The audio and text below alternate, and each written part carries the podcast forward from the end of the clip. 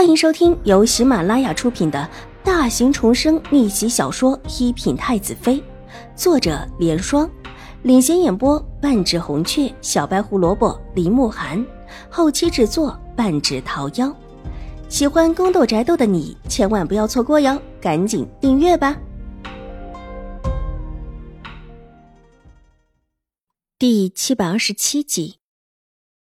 两件衣裳一干一湿，又一模一样，很是明显。这是谁？新国公压了压火气，问道：“我我不知道。”王生学结巴了一下，下意识的道：“他现在只想撇清和东信之间的关系。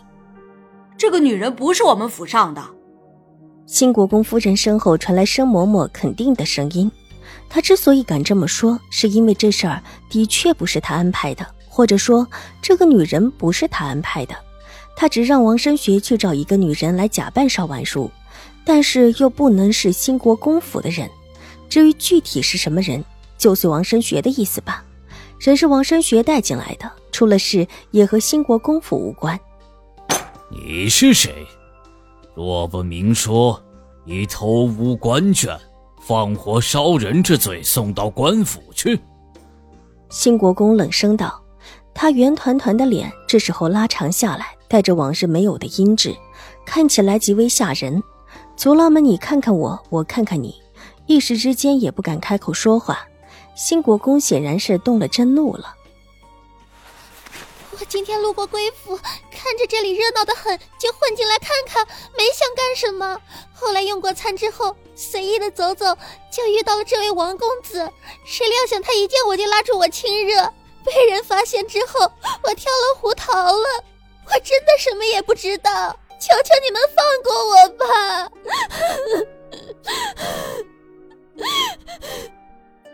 东信大声的哭了起来。这要是以这两个罪名送到官府去，可真的就没命了。偶尔路过，问进府来，随意一走，遇上升学了。升学，你把他当成了谁不成？为什么没头没脑的把个不认识的女人拦住啊？新国公夫人反应很快，一抹眼角心疼出来的眼泪，厉声问道。把这女人当成谁了？长眼睛的人都看得出来，邵婉如的衣裳和这个女子的衣裳是一样的，完全一样的刺绣，完全一样的颜色，连细节上面完全都一样，分明就是两套一模一样的衣裳。如果还把这个女人当成谁，除了邵婉如就没有其他人了。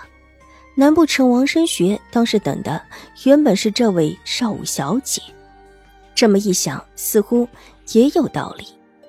族老们虽然碍于瑞安大长公主在，不敢乱说话，但一个个交头接耳起来。邵婉如心头冷笑：都这个时候了，新国公夫人还没有忘记往自己身上泼污水。抬起眼眸，目光平静的看向新国公夫人：“二婶，我知道你不喜欢我，但你也不能这么污蔑我。我身上的衣裳是您送的。”我之前带来的衣裳，都被你叫下人给污了。我今天不得不穿您送的衣裳。天下间撞衫的不少，但能撞到这么一模一样的，应当很少吧？而且还是在新国公府内。他今天就是为了撕破脸而来的。他年纪小，如果今天不把这事情给撕扯开来，这往后会专门的被人拿捏。今天这事儿闹得大才好，越大越好。所以还真不怕新国公夫人污蔑自己。婉如，你胡说什么呢？你带来的衣裳湿了，是下人们清洗院子的时候，以为是你大姐的。新国公夫人被邵婉如的话说的愣住了，她怎么也没有想到，一个十一岁的孩子，而且还在受了这么大的惊吓之后，还能说的这么有条理。特别还联系到了之前带来的衣裳不能穿的事情上面，那事情做的也算是天衣无缝，怎么就被邵婉如发现了？以为是我大姐的，所以故意把我的衣裳弄湿，弄得我没有衣裳穿。那二婶，能不能说说为什么有两套一模一样的衣裳？邵婉如不慌不忙的问道。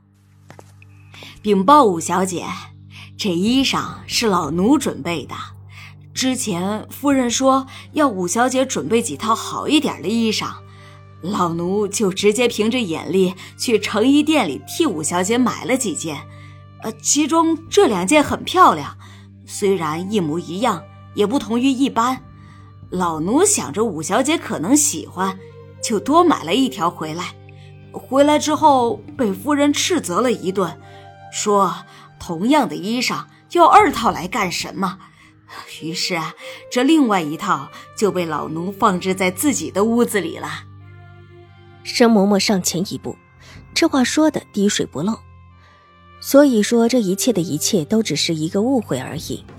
邵婉如勾了勾嘴角，眼中闪过一丝阴冷。如果她不认识东信，说不得还真的被眼前的话给蒙哄了过去。